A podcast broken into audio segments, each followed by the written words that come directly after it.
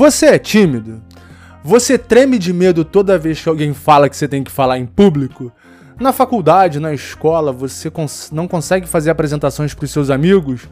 Já perdeu oportunidade de emprego porque travou na frente do entrevistador e ficou gaguejando, gaguejando? Toda vez que você vai falar em público, você fala assim baixinho, como se tivesse com vontade de morrer? Fica comigo até o final que eu vou te ensinar macetes para ganhar coragem instantânea. Olá, eu sou Everson Corrêa, bem-vindo ao Senta Pua, seu podcast para acelerar as suas vendas. O Senta Pua, como eu já disse, é um canal, um podcast voltado para vendedores e empreendedores que entendem que vender é a única chave para crescer. E aqui eu vou te ajudar a conquistar novos clientes e entender alguns macetes para performar melhor.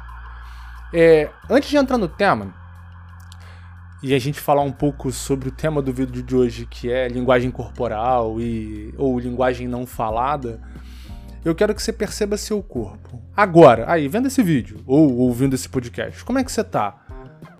Tá expandido, peito aberto, postura definida, queixo mais alto, ou você tá contraído com os ombros contraidinhos, ficando menor do que você é, com a mão apoiada no pescoço, como é que você tá? Fica com isso aí na cabeça, que isso vai te que vai, vai te ajudar a entender um pouco melhor no final. A gente volta a falar disso lá no final. Deixa eu te contar uma história. Eu não tenho problema de falar em público. Para mim é, é, suave falar na frente de outras pessoas. Eu, apesar de ser uma pessoa mais introvertida, não ser muito expansivo, falar não é um problema para mim. Então, ligar a câmera e falar, apesar de não ser sensacional, é suave, eu não, não me sinto mal. Só que há uns quatro anos atrás, na empresa que eu trabalho atualmente, me convidaram para fazer um treinamento. Né? No caso, eu daria o treinamento. Só que era um treinamento que estava sendo organizado por uma alemã que veio da Alemanha para o Brasil para treinar a equipe comercial. Nesse treinamento, que aconteceria em inglês, apesar de todo mundo que ia ser treinado ser brasileiro, eu tinha que fazer o treinamento em inglês para que a alemã pudesse entender o que eu estava falando. É... O meu inglês até hoje não é sensacional. E apesar de conseguir falar bem em público e isso não ser um problema e os meus colegas estarem ali, era uma apresentação onde a minha chefe estaria, e ela fala um inglês perfeito porque ela era professora, o presidente da empresa passaria, essa alemã estaria acompanhando e os meus colegas também.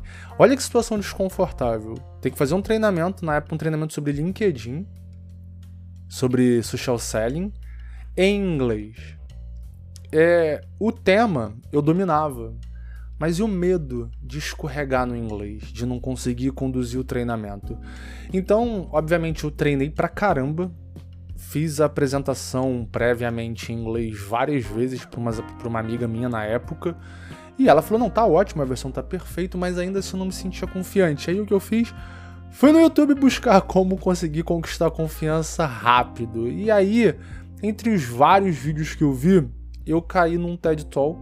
Não sei se você acompanha TED, se você sabe o que é, mas basicamente é palestrinha 15 minutos com um especialista em algum assunto. E aí eu caí nesse TED Talk de uma mulher chamada Amy Curry. Ela é psicóloga social, é, o, a, o, campo de estudo dela é o preconceito, só que ela é professora em Harvard numa escola de negócio. Então pensa só, é uma pessoa que estuda a mente humana né, e as relações e trabalha com negócio. E o, o, legal desse TED que eu vi é que ela fala muito sobre linguagem corporal e sobre como o nosso corpo influencia o nosso cérebro na, na percepção da gente mesmo.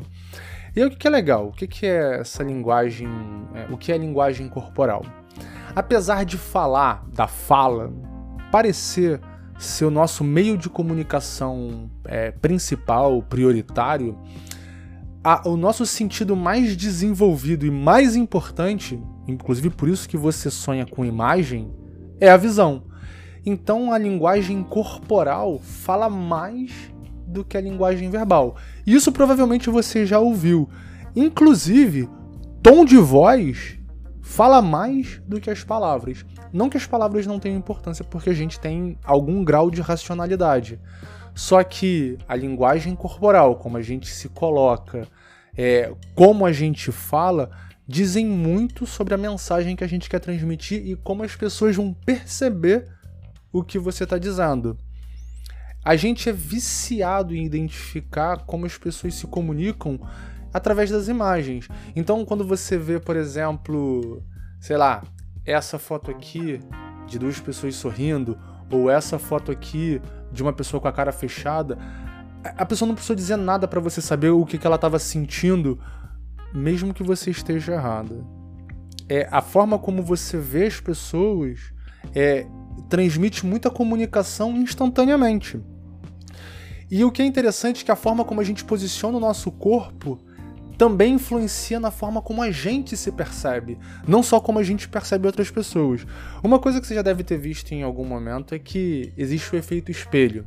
Se eu sorrio, a tendência é que você sorria de volta. Se eu bocejo, talvez você também tenha bocejado aí. Isso porque há o efeito espelho a, a, tendência do humano como um bicho social é de imitar o que o outro humano fez. Por isso que quando eu bocejo, você boceja. Por isso que quando uma pessoa ri para você, a tendência é que você ria de volta, a não ser que você esteja muito estressado, de mau humor, ou more no Rio de Janeiro. E aí o que é legal? O sorriso, ele transmite felicidade pro nosso cérebro. Normalmente você sorri quando tá feliz. Olha que doido, cara. Isso aqui é muito doido. Se você fizer isso aqui, olha, o experimento com uma caneta, faz aí na tua casa, dois minutinhos.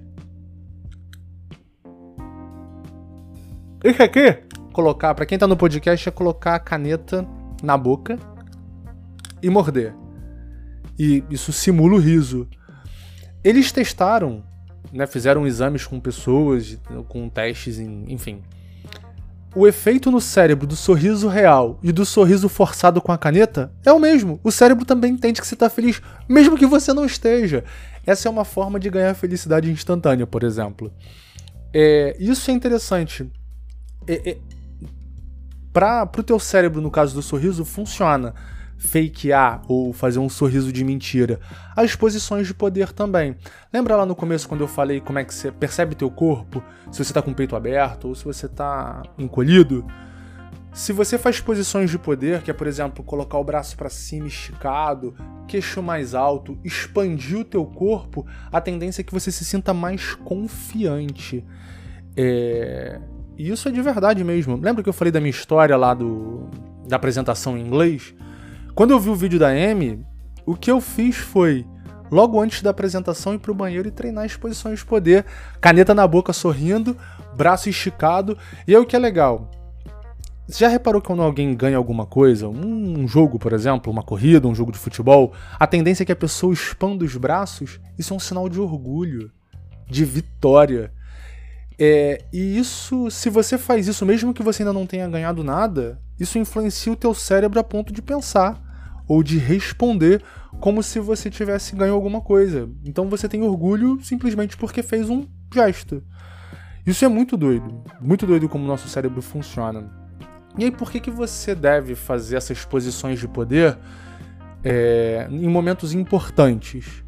Porque isso vai manipular o teu cérebro a se sentir mais confiante. E é muito doido porque a Amy ela vai falar de de primatas, né, de macho alfa, como os alfas se comportam, e isso serve pra gente também, porque a gente é primata também. É, as posições de poder é, que os alfas fazem de expandir, de se achar dono do território, isso mexe com o cérebro do cara.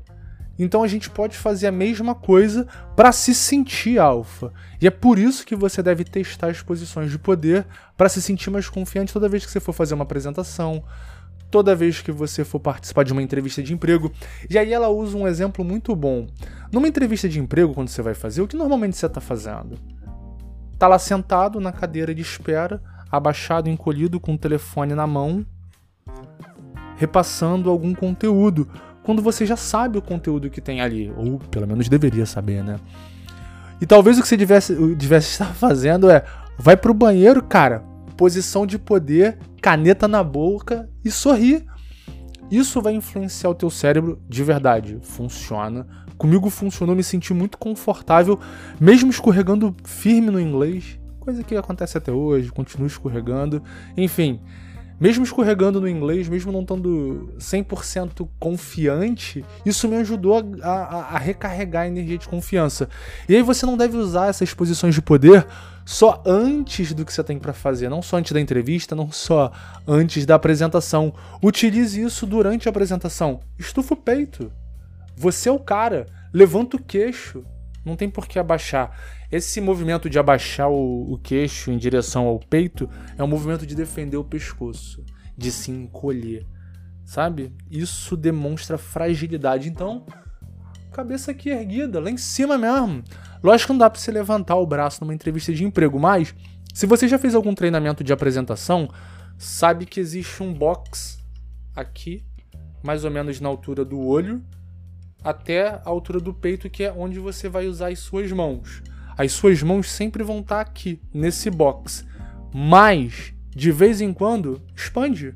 Mostra que o palco é teu. Mostra que aquele lugar ali é teu domínio. E aí você vai ter confiança recarregada mesmo durante a apresentação. Então é isso. É, é um hack simples para ganhar confiança instantânea. E faça isso. É, é legal no. Eu vou deixar o, o, TED da, da M linkado aqui embaixo. Inclusive, se você vai lá, você vai aproveitar, vai ver o TED.